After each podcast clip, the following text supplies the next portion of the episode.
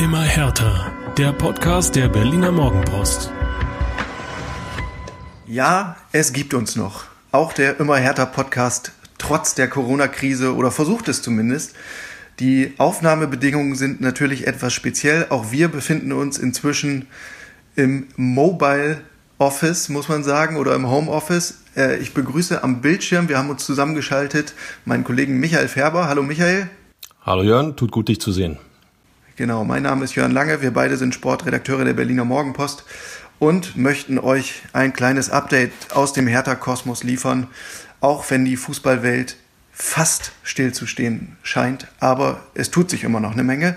Ähm, wir sind bislang noch immer mit der Krisenberichterstattung gut beschäftigt und als Fan von Hertha BSC muss man ja auch sagen, es könnte alles viel schlimmer sein. Stellt euch vor, ihr werdet Fans vom Hamburger SV, da liegt die Welt schon wieder in Schutt und Asche. Und aus Berliner Sicht kann man ja sagen, Mensch, Hertha ist seit sechs Wochen ungeschlagen. Was will man mehr, Michael? Ich äh, bewundere deinen äh, Optimismus und deinen Positivismus, Jörn, absolut. Ähm, kurzer Gruß nach Hamburg. Äh, der HSV schafft es eben immer wieder für unfassbare Schlagzeilen zu sorgen. Aber nein, es könnte alles schlimmer sein. Ähm, der Quarantänefall bei Hertha ist, ist erledigt. Ähm, die Mannschaft ist sozusagen wieder, ja, wie sagt man, freigelassen, nicht mehr, nicht mehr in Quarantäne. Zurück in freier Wildbahn. Genau, praktisch in freier Wildbahn. Und ähm, ja, im Grunde genommen könnte es wieder losgehen. Dann kommt aber das große Aber. Ja. Äh, natürlich geht's in diesem Podcast nicht um uns, aber trotzdem mal kurz äh, so um ein Stimmungsbild einzufangen. Wie geht's dir denn eigentlich als Sportjournalist ohne Sport? Ähm, das sind ja zwei Ebenen, die ich zu befüllen habe. Zum einen die, die professionelle, berufliche. Ähm, es ist schon ulkig, seinen mobilen Arbeitsplatz äh, immer vor der Nase zu haben und festzustellen, hey, kein Ball rollt, rollt kein Puck fliegt, äh, äh, Leichtathletik ist nicht, Tennis ist nicht, Olympia ist abgesagt. Das fühlt sich schon irgendwo komisch an. Ähm, aus privater Sicht äh, bin ich einfach nur froh, dass wir noch raus dürfen. Ich hoffe, das bleibt auch so. Ähm, ich äh, trainiere wieder für einen für äh, Marathon und äh, da drei, vier Mal die Woche Laufschuhe anzuziehen und rauszugehen und einfach frische Luft einzutanken beim guten Lauf, ähm, ist einfach sensationell. Ja, Streber. Ja, muss auch, muss auch mal sein. Machst mir natürlich prompt schlechtes Gewissen, aber stimmt schon. Man muss sich ein bisschen zusammenraufen und sehen, dass man auch zu seiner sportlichen Aktivität kommt. Ne? Aber mir geht's auch so. Also ja, unser Leben bringt ja, unser Berufsleben bringt auch äh, ein gehöriges Maß an Stress immer mit sich. Aber spätestens Samstag 15.30 Uhr äh, klingelt irgendwie so ein innerer Wecker und sagt, jetzt müsste doch eigentlich gerade Hochspannung sein, oder? Ich sag dir ganz ehrlich, äh, ich war vergangenen Samstag tatsächlich versucht, habe auf die Uhr geschaut, 16.20 und wollte in der Tat im Live-Ticker mal die Halbzeitergebnisse anschauen. ähm, es, es, hat tatsächlich ein paar Sekunden gebraucht, bis ich festgestellt habe, Moment mal, du bist hier gerade im völlig falschen Film. Ja. Aber es wird, denke ich mal, vielen von euch da draußen so gehen. Ja, da sind wir ja kein Einzelfall. Sportjournalisten ohne Sport, Fußballprofis ohne Fußball, das gibt's auch. Ähm, du hast es gerade schon angerissen, die Profis von Hertha BSC waren 14 Tage lang in Quarantäne, nachdem es einen Covid-19-Fall gab in der Mannschaft. Ähm, es gab in der Zwischenzeit mal ein paar Videoschalten mit einzelnen Spielern. Marius Wolf hat sich da zum Beispiel geäußert als einer der ersten. Ähm, der hat so ein bisschen aus seinem Alltag zwischen Playstation, Handytelefonaten und äh, Spinning Bike erzählt ähm, und hat schon angedeutet, vielleicht wäre er demnächst ein Kandidat für die Tour de France. Die Trainingspläne von Henrik Kuchno, dem Fitnesscoach, hätten es in sich gehabt. Marius Wolf würde ich gern bei Alp d'Huez sehen. ja, genau. Reden kann jeder. Ähm, und jetzt zuletzt in dieser Woche haben wir mit Lukas Klünter gesprochen, dem Rechtsverteidiger. Ähm, der hat auch noch mal ein paar Einblicke gegeben, hat vor allen Dingen überrascht mit einem ungewöhnlichen Hobby. Er hat sich nämlich als Künstler betätigt und damit meine ich nicht irgendwie Wasserfarben und Tuschkasten, sondern richtig Acryl, Leinwand, Spachtel und andere professionelle Gegenstände. Er hatte offenbar schon seit ein paar Jahren so ein, so ein Hobby entwickelt und ähm, betätigt sich künstlerisch gemeinsam mit seiner Freundin. Fand ich ganz interessant. Er sagt das entspannt ähm, und ist ja mal eine ganz sinnvolle Betätigung, wenn man so zu Hause einkaserniert ist. Ähm, ich glaube, andere Leute, die das jetzt ähm, mit, mit vielen Stunden zu Hause erleben, können das nachvollziehen. Man kommt mal ein bisschen zu Dingen, die äh, lange liegen geblieben sind. Einige, ich habe mit unserem Kollegen Peter Müller aus dem Westen telefoniert, ähm, der sagt, Mensch, ich habe endlich mal meinen Dachboden aufgeräumt. Und so kommen dann die, die nützlichen Dinge endlich mal zum Tragen. Guter Mann. Ähm, kann Peter Müller mal äh, hier zu mir kommen? Ich hätte da auch einen Dachboden, der ein bisschen ähm, ausgemistet werden könnte. Also das wäre schon hilfreich. Aber ähm, solche solche Dinge ähm, wie jetzt an, anfangen zu malen, ich sag mal, das gibt ja auch dem Kopf mal einen völlig neuen Input. Und ähm, das kann ja auch entspannt sein, wenn man eben nicht äh, den ganzen Tag äh, immer nur in diese eine Richtung denkt in Sachen in Sachen Fußball, ich sag mal Training, Essen, Schlafen etc. Ähm, auch wenn das natürlich der Beruf dann ist, nichtsdestotrotz ähm, solche äh, eine solche Ablenkung, die ja auch gewissermaßen ein wenig entschleunigt, so blöd es klingt, ähm, ich glaube, das tut uns allen dann in irgendeiner Form mal gut. Ja, ich habe Lukas Klünter natürlich gefragt, ähm, ob er sich der, der künstlerischen Tradition bei Hertha BSC bewusst ist. Also dir fällt natürlich der, der Künstler aus vergangenen Tagen sofort ein, nehme ich an. Ich sage nur Hashtag Künstlername. Jetzt musst du mir äh, auf die Sprünge helfen. Ich äh, bin ein bisschen, stehe ein bisschen auf dem Schlauch. Die Quarantäne macht sich schon bemerkbar bei mir. Ja, ja. Ist, ist schon ein Weilchen her, aber äh, Andreas Zecke Neuendorf hat ja seinerzeit ein paar Kunstwerke fabriziert, nur damit sein, sein Künstlername Zecke dann auch im Pass steht und auf dem Trikot stehen darf. Ähm, hatte Lukas Klünter aber auch nicht auf dem Schirm. Macht ja nichts. Ist schon ein paar Tage her. Beste Grüße an Zecke. Ähm, was ich noch ganz interessant fand, war ähm, der Einblick, den er gegeben hat, so was das Psychosoziale betrifft. Also natürlich hast du als Profisportler die, die körperliche, konditionelle Komponente. Du kannst nicht sportartenspezifisch trainieren, sondern eher an der, an der allgemeinen Fitness arbeiten. Das ist natürlich ein Unterschied. Aber man darf ja auch nie vergessen, die Jungs hängen ja tagtäglich aufeinander, sehen sich mindestens zweimal pro Tag zur Trainingseinheit. Ähm, das, das definiert ja deinen Alltag. Also Klünti sagte auch, ähm, Mensch, die, die sehe ich sonst häufiger als meine Freundin eigentlich. Ähm, und wenn das jetzt auf einmal gar nicht mehr da ist, das macht sich schon bemerkbar. Und der zweite Punkt ist ähm, so ein bisschen der, der Kampf in Anführungszeichen gegen das Urlaubsfeeling, weil 14 Tage in, in häuslicher Quarantäne, das kann sich natürlich schnell anfühlen wie so, ein, wie so eine Art ähm, Winterurlaub. Aber genau daran musst du natürlich ankämpfen und musst sehen, dass du dich trotzdem gut ernährst, dass du deine Trainingseinheiten gewissenhaft absolvierst, ähm, und dass du auch so, so eine gewisse Grundspannung aufrecht erhältst. Ne? Ich weiß nicht, hast, was hast du, hast, hast du aus Köpenick gehört? Ähm, was, wie äußern sich da die Spieler? Also erstmal glaube ich, äh, dass es uns allen so geht, uns beiden ähnlich, dass wir irgendwo immer eine Grundspannung brauchen und und äh, vielleicht auch wirklich den Tagesablauf, den man äh, zu normalen Arbeitszeiten hat, zum normalen Arbeitszeiten, normalen Arbeitstagen hat, ähm, versucht äh, aufrechtzuerhalten. In Köpenick bei Union ist es, ist es äh, ja recht ähnlich. Man versucht sich in irgendeiner Form abzulenken. Ähm, die Leute kommen auch zur Ruhe und äh, fangen auch an zu reflektieren. Ähm, Grisha Prömel sagte beispielsweise, dass man das Leben jetzt wieder viel mehr zu schätzen lernt und ähm, dass solche Dinge wie, wie Gespräche über eventuelle Vertragsverlängerungen, ähm, wie soll man sagen, völlig, völlig weggeblendet werden, weil es jetzt einfach um Beatmungsgeräte geht, statt um Vertragsgespräche, beispielsweise.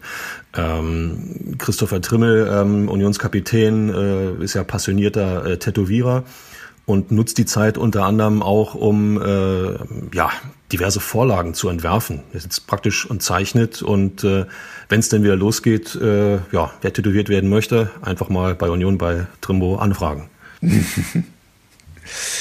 ähm, in den vergangenen Wochen gab es dann auch schon ein paar ganz gute Aktionen, ähm, sowohl von den Clubs, den Berliner Hauptstadtclubs, als auch von den Fans. Ähm, sicherlich sehr prominent war die Geschichte von Frank Zander. Der hat die Hertha-Hymne Nur nach Hause gehen wir nicht kurzerhand umgedichtet. In Nur nach draußen gehen wir nicht.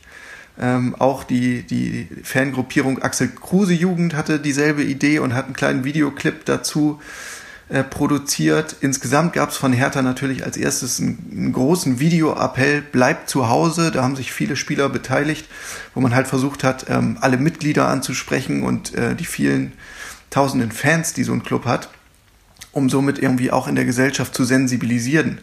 Äh, das liegt ja inzwischen alles schon zwei Wochen zurück. Ich glaube, inzwischen hat es eigentlich auch der letzte verstanden, wie ernst die Lage ist, aber das war ja nicht von Anfang an so. Ich fand die Maßnahmen der Vereine äh, daher total richtig und wichtig, ähm, so früh wie möglich zu sensibilisieren.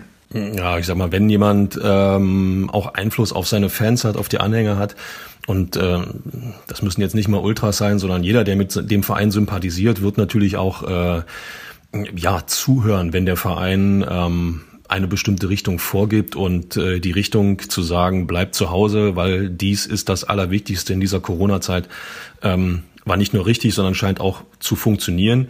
Ähm, und wenn ich sehe, wie, wie sich die ähm, ja, die Fan-Kommunen, ich nenne es jetzt mal so, äh, ja zusammenschließen und und äh, praktisch irgendwo virtuell doch zusammen sind. Äh, ja, bei Union beispielsweise ähm, wird über die eigene Videoplattform äh, werden alte Spiele angeboten. Ähm, der Verein twittert jeden Tag äh, aus seiner Bundesliga-Premierensaison ein Tor in chronologischer Reihenfolge.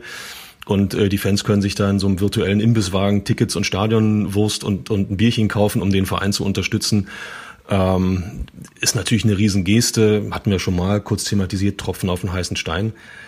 Aber wenn Profis dann nachziehen und sagen, wenn ihr den Verein so unterstützen könnt, können wir das auch. Und äh, die Spieler anfangen, auf ihr Gehalt zu verzichten, so wie es ja inzwischen auch, ich möchte fast sagen, flecken, flächendeckend in Deutschland der Fall ist, dann ist das ähm, nicht nur eine großartige Geste, sondern einfach auch ein Signal, äh, äh, ja, dass es möglich ist, zusammenzustehen und mithilfe eines gemeinsamen Verzichts praktisch neue Stärke zu generieren. Boah, klingt jetzt aber philosophisch.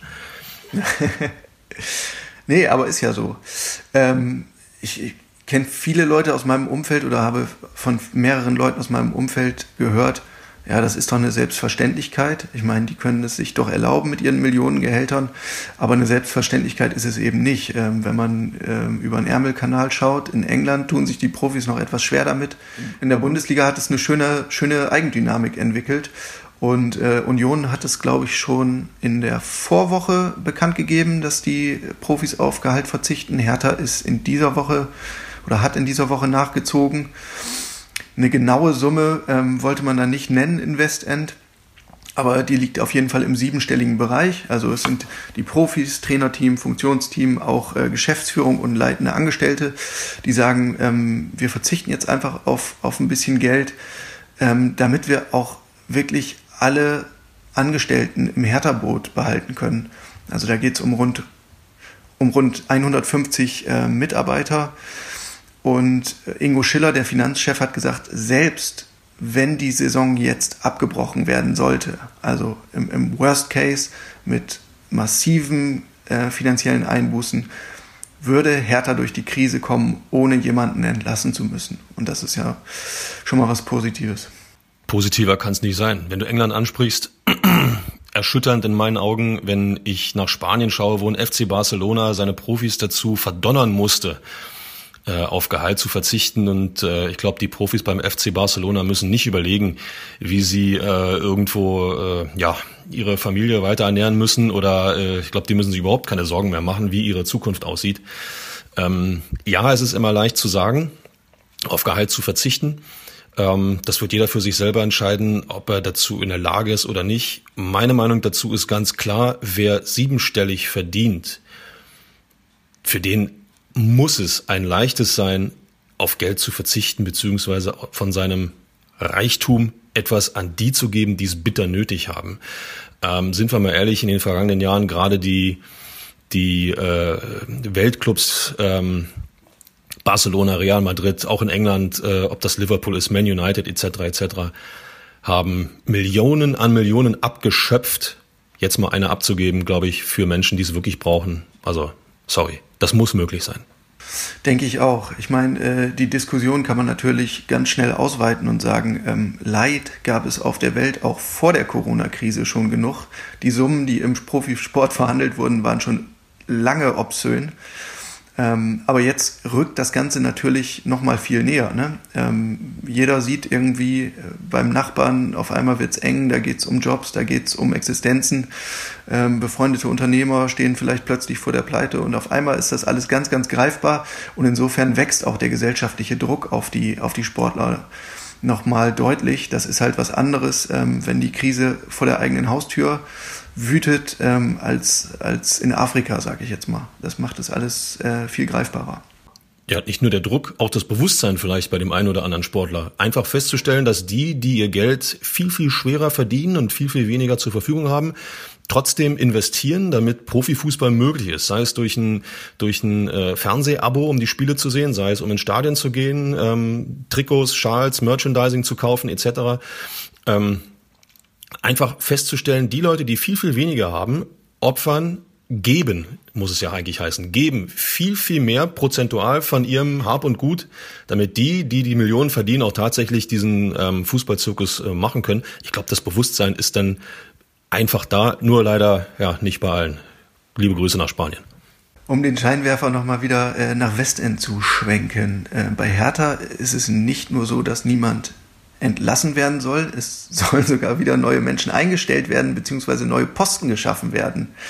Ähm, Paul Dardai kehrt offenbar tatsächlich in den Nachwuchs zurück. Das war oder ist ein Schritt, der war ähm, von Vereinsseite schon bei der Trennung von Paul Dardai äh, 2019 so kommuniziert, aber ich meine, man äh, durfte daran berechtigte Zweifel haben, dass es tatsächlich so kommt. Ähm, hast du daran geglaubt, dass das passiert oder hättest du eher darauf gesetzt, dass Paul Dardai früher oder später bei einem anderen Bundesliga-Club anheuert als Cheftrainer?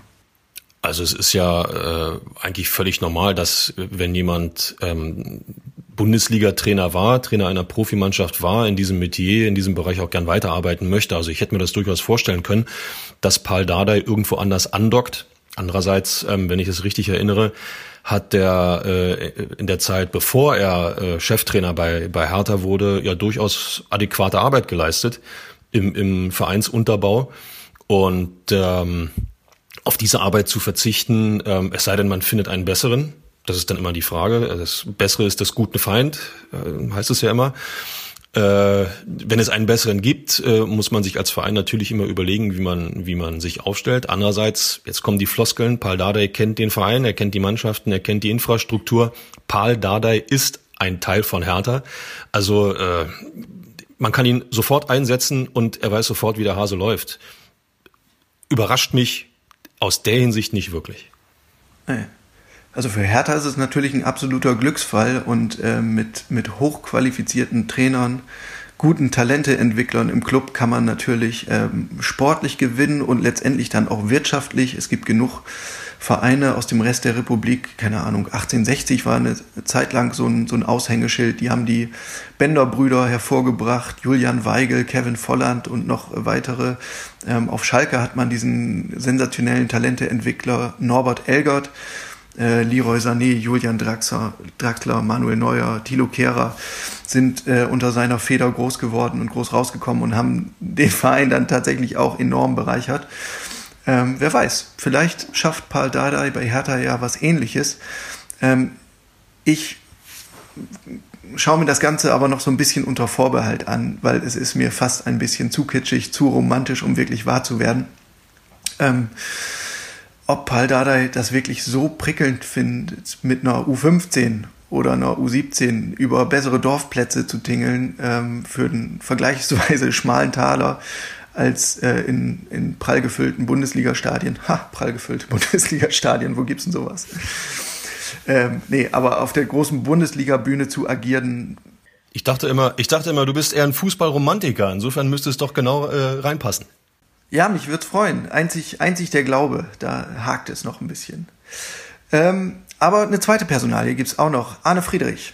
Arne Friedrich, der legendäre Performance Manager von Hertha BSC, soll angeblich äh, im Verein verbleiben. Äh, Michael Preetz, der Manager, hat das ein bisschen kommuniziert und gesagt, ja, wir sind sehr glücklich mit der Konstellation und würden Arne eigentlich gern in eine neue Position heben. Ähm, da wurde der Begriff des Sportdirektors gehandelt. Ähm, ja, ich, ich bin gespannt, auch bei der Personalie, ob wirklich etwas daraus wird, weil bislang hat Arne Friedrich sich nicht so richtig hundertprozentig committed, um mal wieder ein schönes Stichwort aus der Klinsmann-Ära aufzunehmen.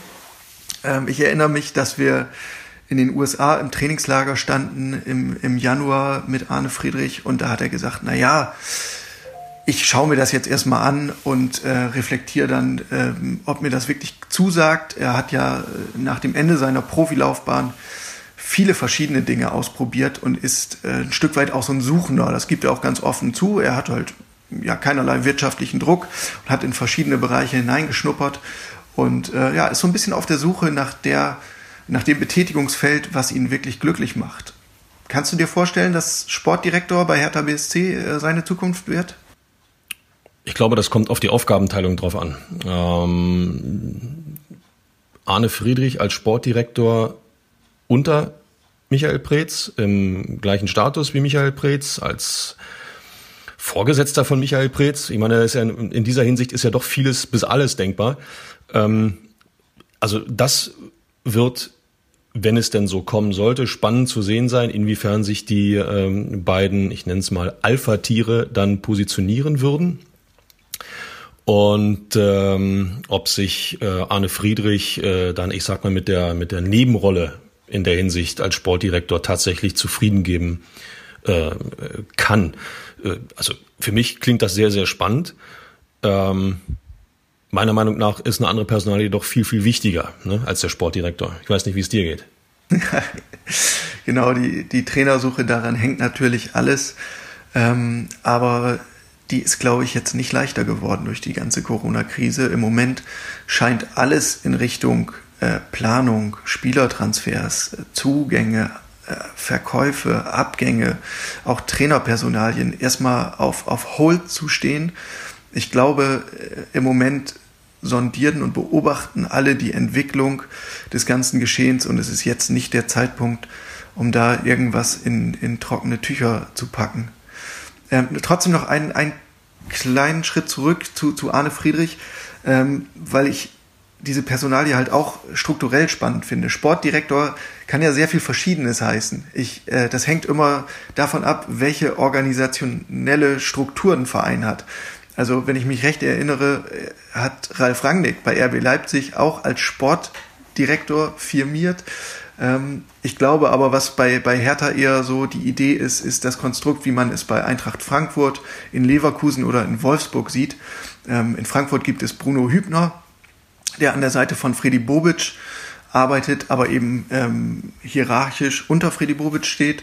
In Leverkusen gibt es Simon Rolfes ähm, an der Seite von Rudi Völler oder in Wolfsburg eben äh, Marcel Schäfer als, als sozusagen rechte Hand von Jörg Schmatke ich glaube, das ist das Konstrukt, was Michael Preetz so ein bisschen ähm, im Auge hat. Ob Arne Friedrich sich dann wirklich darauf einlässt, das, das bleibt mal abzuwarten. Genau das, genau das ist, was ich meinte. Ähm, du musst als Sportdirektor in gewisser Weise auch, äh, ja, ich sag mal, Handlungsfreiheit haben.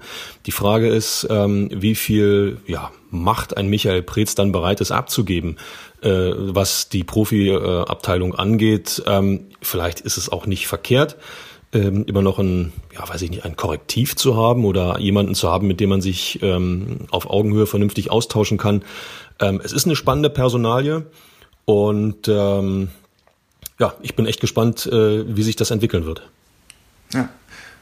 Das ist ja ein, ein Punkt, den du ansprichst, der äh, Hertha schon lange vorgeworfen wird, dass zu wenig sportliches Know-how, zu wenig sportliche Kompetenz im Club ist, dass viele Entscheidungen einfach am Schreibtisch von Michael Preetz ge gefällt werden ähm, und Arne Friedrich wäre vielleicht tatsächlich ein passender Kandidat, der, der dieses Team so ein bisschen bereichern könnte.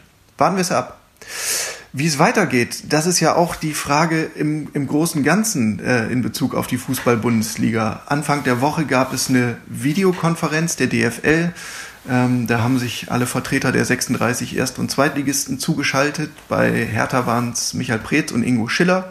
Ich weiß gar nicht, wer war für Union dabei? Äh, gute Frage. Ich denke mal, dass ähm, Dirk Zingler und oder Oskar Kosche, der Leiter der oder Geschäftsführer Lizenzierung bei Union, ähm, da wieder mit involviert waren. Ähm, alles andere macht wenig Sinn. Beschlossen wurde ähm, vor allen Dingen das, was, was erwartet wurde, nämlich dass die Liga die Pause bis zum 30. April ausweitet.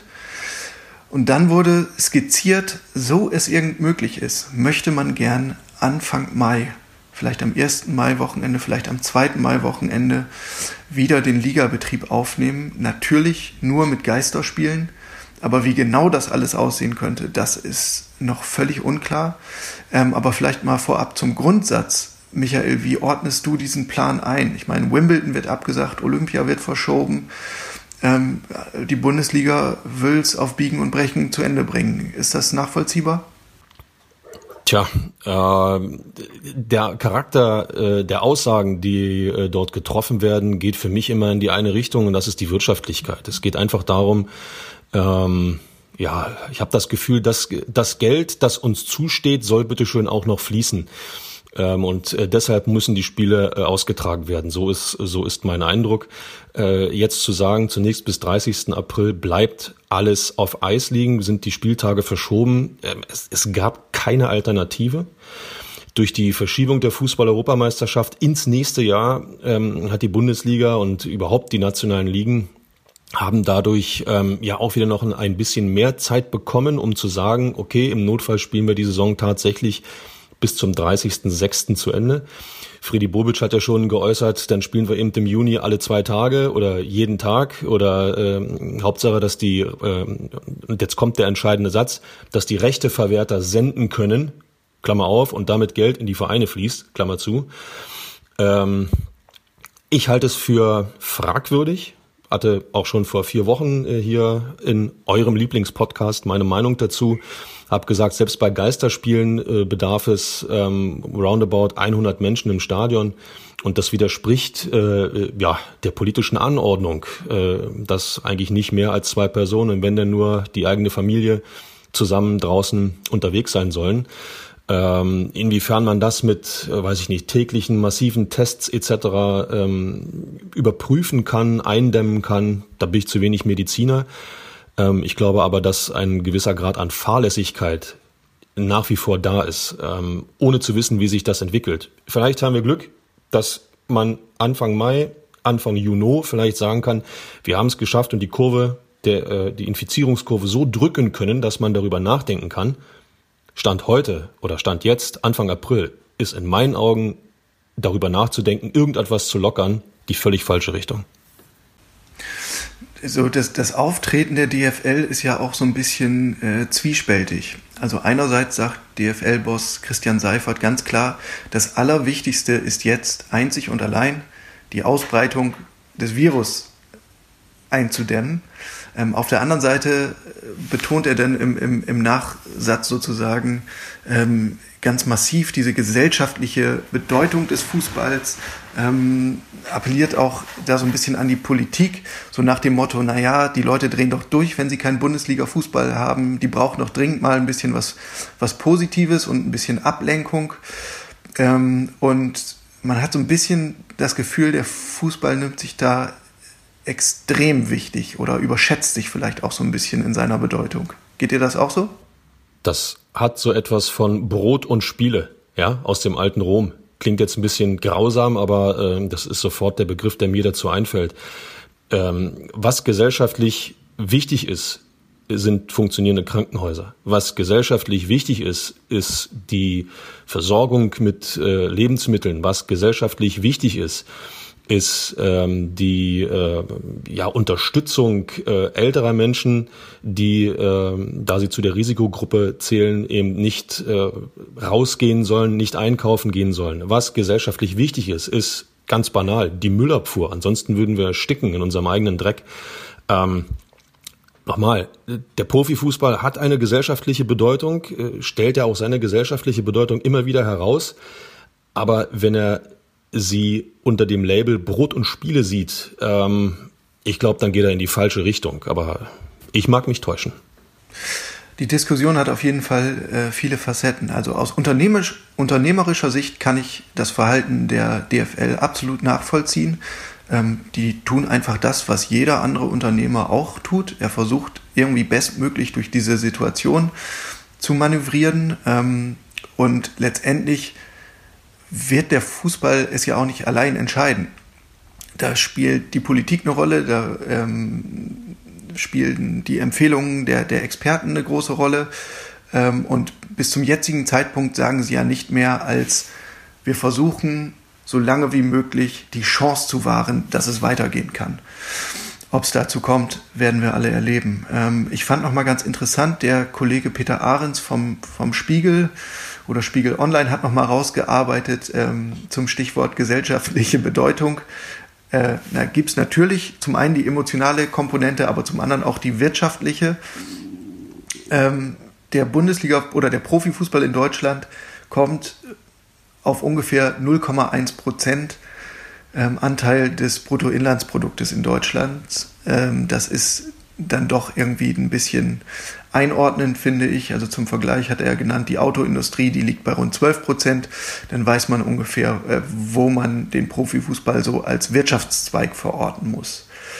Ähm, trotzdem, als der, der Sport in seiner gesellschaftlichen Funktion ähm, hat natürlich seine Bedeutung, wobei ich da auch die Anmerkung total richtig finde ähm, oder die Frage wichtig finde, ob der Amateursport da nicht viel wichtiger ist. Also natürlich ist es nett, wenn wir irgendwie äh, kleine, kleine Dramen oder epische Triumphe äh, im Profisport sehen, aber was, glaube ich, den Menschen am Ende des Tages viel näher ist, ist selbst zu kicken oder selbst Sport zu treiben, den Austausch zu haben mit den ähm, Bekannten oder Teamkollegen im, im eigenen Verein.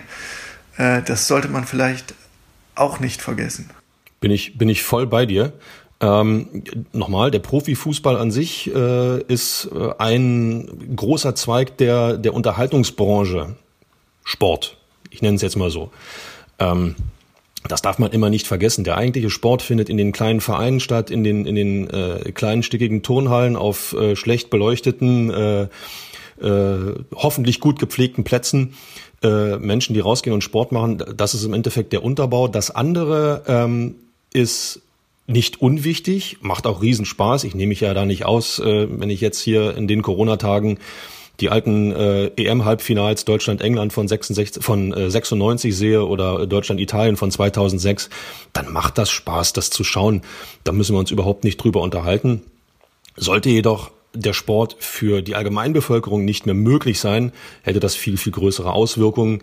Und ähm, noch einmal, Profifußball ist Unterhaltung und Christian Seifert, der Geschäftsführer der deutschen Fußballliga, hat's ja, der deutschen Fußballliga, hat's ja selber schon gesagt. Vielleicht muss sich der Fußball einfach auch eingestehen, dass er etwas produziert.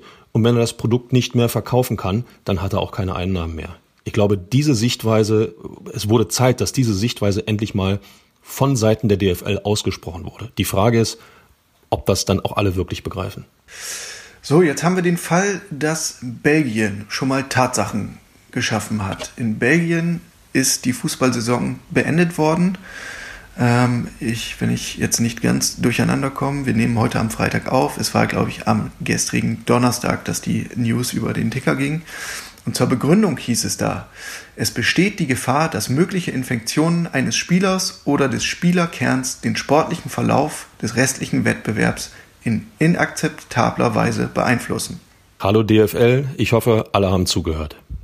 Also da geht es nicht um die Frage äh, Geisterspiele ja oder nein, Zuschauer ja oder nein, sondern einfach ähm, einen fairen Wettbewerb. Und genau die Problematik stellt sich ja auch für den deutschen Fußball. Also da kannst du ja äh, Zuschauer aussperren, so viel du willst. Aber was passiert denn eigentlich, wenn du wieder einen infizierten Spieler hast und eine Mannschaft in Quarantäne schicken musst? So, und dann kannst du erst Mitte Mai, sagen wir mal, beginnen und musst eine Mannschaft 14 Tage in Quarantäne stellen. Das heißt, es ist kein Mannschaftstraining möglich. Du kannst überhaupt nichts einstudieren. Diese Mannschaft kommt nach 14 Tagen ähm, sozusagen aus der Kalten zurück in den Spielbetrieb, weil sie es muss, kassiert dann vier Niederlagen und steigt ab. Also die Frage ist, wo da, äh, sicherlich kann man sagen, aber sie hatten ja sportlich die Möglichkeit, aber wirklich fair ist der Wettbewerb auch nicht, was man den Belgiern eventuell zugutehalten muss oder äh, das Glück der Belgier ist, dass sie in ihrer Saison schon relativ weit fortgeschritten waren. Die belgische Saison hat 30 Spieltage, danach gibt's äh, oder sollte es ein Playoff geben, wo entsprechend Meister etc. ermittelt werden. Dieses Playoff hat man im Endeffekt abgesagt und hat jetzt nach dem 29. der 30 Spieltage die Saison für beendet erklärt, ähm, wobei äh, Brügge, Club Brügge, ähm, der äh, dann neue Meister, ja glaube ich auch irgendwie 15 Punkte Vorsprung hatte. Also die Hauptrunde war sowieso klar nach oben hin. Was das für die Europacup-Plätze bedeutet, Auf- und Absteiger, das ist nicht mein Problem. Aber wichtig ist, dass es eine Entscheidung gibt und wenn sie für alle unfair ist, dann ist sie auch für alle gleich. Ein wesentlicher Unterschied äh, zu den Top-Ligen, das muss man noch unbedingt dazu sagen, ähm, besteht in der Einnahmestruktur der belgischen Liga ne, oder kleinerer Ligen. Die sind eben bei weitem nicht so sehr abhängig vom TV-Geld wie eben die Bundesliga oder äh, Spanien, England. Das ist ja auch was, was du neulich in einem Kommentar bei der Morgenpost bemängelt hast. Diese, diese Abhängigkeit vom TV-Geld ist einfach so, so immens und über die Jahre einfach ähm, viel zu groß geworden und dadurch eine Gefahr. Alle reden immer über das Bewahren der äh, 50 plus 1 Regel, die ja besagt, dass die Stimmenmehrheit ähm, äh, in einer Mannschaft oder in einem Verein beim Stammverein bleiben soll. Damit will man ausschließen, dass Investoren äh, den Verein aufkaufen und äh, dann nach ihrem Gutdünken in irgendeiner Form übernehmen. Ähm, wenn man aber gleichzeitig zulässt, äh, dass äh, bei der Etatplanung diese 50 plus 1 Regel ausgehebelt wird, indem man sich, und viele Vereine machen das so, beispielsweise Union hat seinen 75 Millionen Euro Etat fast zur Hälfte auf TV-Einnahmen aufgebaut. Wenn man sich von einem solchen von einem äh, einer solchen äh, Einnahmequelle derart abhängig macht, dann passiert genau das, was jetzt passiert. Die Frage ist, ob äh, tatsächlich die Etatplanungen, das Lizenzierungsverfahren der DFL nicht in irgendeiner Form verändert werden muss, dass man sagt, maximal äh, äh oder dass die TV-Einnahmen für die Etatplanung bis zu einem bestimmten Bereich gedeckelt sind und alles, was da drüber übrig bleibt, aus dem riesigen TV-Vertrag äh, man sozusagen für schwere Zeiten in irgendeiner Form zurücklegt. Inwiefern das möglich ist, weiß ich nicht. Ich glaube nur, dass es Zeit ist, spätestens jetzt Zeit ist, mal darüber nachzudenken, inwiefern die DFL, nicht die einzelnen Vereine, sondern die DFL, einen, einen Nottopf generieren kann, um solche zwei, drei, vier Monate mal zu überbrücken. Dass das nicht über Jahre geht, ist klar. Aber für eine kurze Zeit muss das möglich sein, wenn man vier, fünf Milliarden Euro schwere TV-Verträge generiert, dass man zumindest ja, einen kleinen Notgroschen beiseite legt. Ein guter Punkt. Äh, wo du gerade das Stichwort Lizenzierung ansprichst, auch dazu gab es bei der DFL-Konferenz einen Beschluss. Also die DFL kommt all seinen Clubs äh, maximal entgegen und für die kommende Saison wird die Lizenzierung erstmal ausgesetzt äh, bzw. gelockert, ähm, so dass niemand da jetzt großartig um seine Spiellizenz bangen muss, auch wenn die wirtschaftlichen Zahlen durch die Corona-Krise völlig den Bach runtergegangen sind. Die Frage ist ja auch, wen betrifft das? Also das sind sicherlich in erster Linie die Zweitligisten, aber auch in der Bundesliga ähm, gibt es ein paar Vereine, die sicherlich ein höheres wirtschaftliches Risiko tragen als andere. Ähm, der FC Bayern ist äh, sehr wahrscheinlich weich gebettet. Werder Bremen wird hingegen immer wieder genannt. Ähm, auch Schalke 04, ähm, da, da schein, scheint der wirtschaftliche Druck doch immens zu sein. Also das sind äh, ja schon von, von der Strahlkraft und von der Tradition ähm, große Namen, die da auch in die Bredouille kommen könnten. Ähm, Hertha ist durch Investor Last Windhorst, das haben wir in der letzten Folge des Podcasts schon angesprochen, auch relativ gut gestellt. Ähm, Gab es bei Union doch mal eine neue Einordnung zur finanziellen Situation? Also vielleicht noch mal kurz ähm, zu Hertha. Ingo Schiller hat in einem Interview auf der Vereins Homepage gesagt, ähm, wir kommen dadurch eben auch im, im, im Worst Case. Ähnlich hat sich Dirk Zingler auch geäußert, äh, auch schon vor Wochen als äh, auch das Thema Kurzarbeit bei den Angestellten äh, aufkam, bei den Angestellten der verschiedenen Gesellschaften. Inzwischen sind die Mitarbeiter in Kurzarbeit, die Profis, ähm, wie schon erwähnt, haben äh, auf, auf äh, Teile ihres Gehalts verzichtet. Und äh, Dirk Zingler hat seinerzeit äh, appelliert äh, mit den Worten, wir stehen das als Unioner gemeinsam durch. Ähm, das klingt mir jetzt nicht so, als ob Union in äh, tatsächlich ernste Schwierigkeiten kommen könnte. Die Frage ist, was passiert bei längerer Pause? Wir reden jetzt über die Pause bis Ende April. Also so ist es zunächst beschlossen. Was passiert, wenn auch der Mai, der Juni nicht gespielt werden kann? Es gibt ja schon Szenarien, wo es heißt, dann spielen wir bis in den Herbst hinein.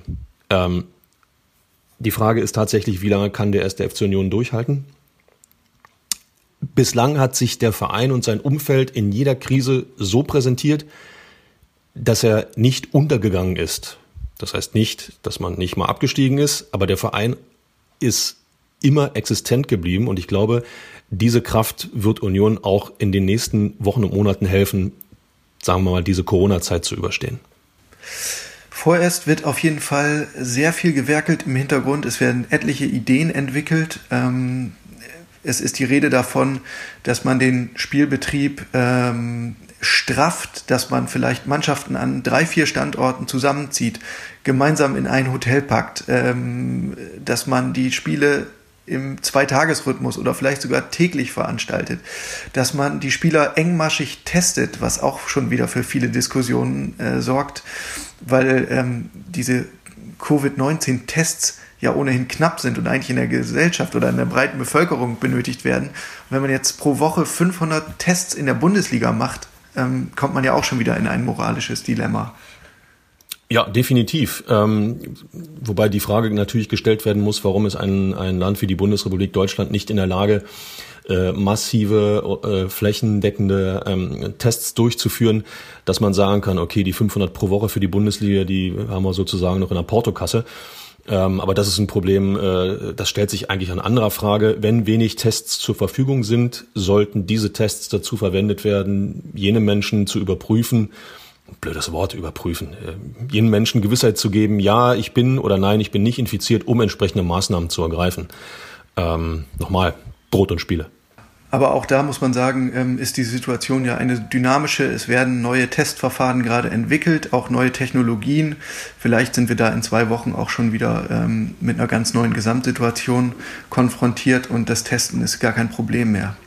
Wir werden das alles erleben. Ähm, die UEFA hat sich auf jeden Fall auch bewegt in dieser Woche, hat nochmal maximalen Platz eingeräumt für die nationalen Ligen, Champions League, Europa League, wurde alles nach hinten geschoben. Es soll Rechenspiele dazu geben, dass ähm, diese Wettbewerbe vielleicht sogar im August stattfinden können. Ähm, man scheint zu allen Kompromissen bereit, auch es scheint nicht mehr so recht Tabus zu geben. Ähm, Europapokalspiele am Wochenende kann man sich inzwischen vorstellen, hat Christian Seifert erzählt, ist nicht ausgeschlossen. Und überhaupt stellt sich ja auch die Frage, äh, wie weit die Solidarität dann geht. Also was zum Beispiel, wenn die Liga in Italien ähm, die Grätsche macht. Was, wie reagieren dann die anderen äh, Verbände? Innerhalb der UEFA fängt man das irgendwie auf.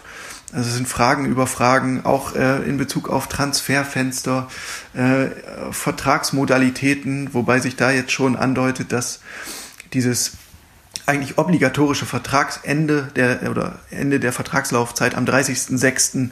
Ähm, durchaus beweglich ist. Die Frage ist dann bloß, wer bezahlt die Verträge, die am 30.06. enden? Ja, aber alle scheinen daran interessiert zu sein, ähm, das, das Geschäft am Laufen zu erhalten und ähm, man, man scheint kompromissbereit. Ich finde, das macht ein Stück weit Mut. Finde ich auch. Und äh, wenn so ein schwerer Tanker wie die UEFA erkannt hat, wie wichtig der Unterbau, sprich die nationalen Ligen sind und ihnen derart Platz einräumt, ich finde, dann sollten auch die nationalen Ligen untereinander ähm, sicherlich wird jeder zunächst einmal schauen, dass er äh, selber vernünftig durchkommt. Nichtsdestotrotz kann man ja auch überlegen, ob es nicht ein gemeinsames Szenario gibt, die eine oder andere ähm, nationale Liga zu stützen, um dann gestärkt daraus hervorzugehen und wieder ins Stadion zu gehen. Ich hätte Bock drauf. Schönes Schlusswort. Wir nähern uns der 45-Minuten-Marke, Michael. Äh, da soll uns niemand mehr Kurzarbeit vorwerfen. Ähm, das ist unser, unser normales Maß, deswegen kommen wir langsam zum Ende. Ähm, wann wir uns wieder melden mit dem Immer härter Podcast, das können wir ehrlich gesagt nicht so genau vorhersagen. Bleibt einfach am Ball, ähm, checkt die, die üblichen Ausspielkanäle. Ähm, wir werden die Lage im Blick behalten und uns so früh wie möglich wieder melden. Ansonsten bleibt mir noch zu sagen, äh, wir verweisen gern auf den Podcast unserer Morgenpost-Kollegen Hajo Schumacher und seiner Frau Susanne. Die geben wunderbare Handreichungen und Hilfe zum Umgang zu Hause ähm, während der Corona-Krise, auch gerade für diejenigen, die Kinder in den eigenen vier Wänden betreuen dürfen. Unbedingt reinhören, ähm, ist durchaus sehr unterhaltsam.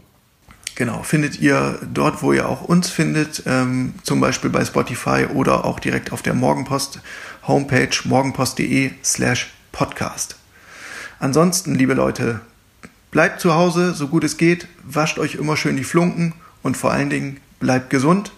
Wir wünschen euch ein schönes Wochenende. Bis bald. Macht's gut. Das Schlusswort gibt's wie immer in der Nachspielzeit von Michael. Die Nachspielzeit beträgt Eine Minute. Jetzt ist wohl auch für uns der Zeitpunkt gekommen, um endlich einmal Danke zu sagen.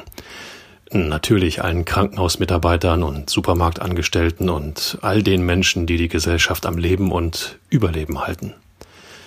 Mich beeindruckt vor allem, dass offenbar der absolute Großteil der Bevölkerung erkannt hat, worauf es in den Tagen der Coronavirus-Pandemie wirklich ankommt.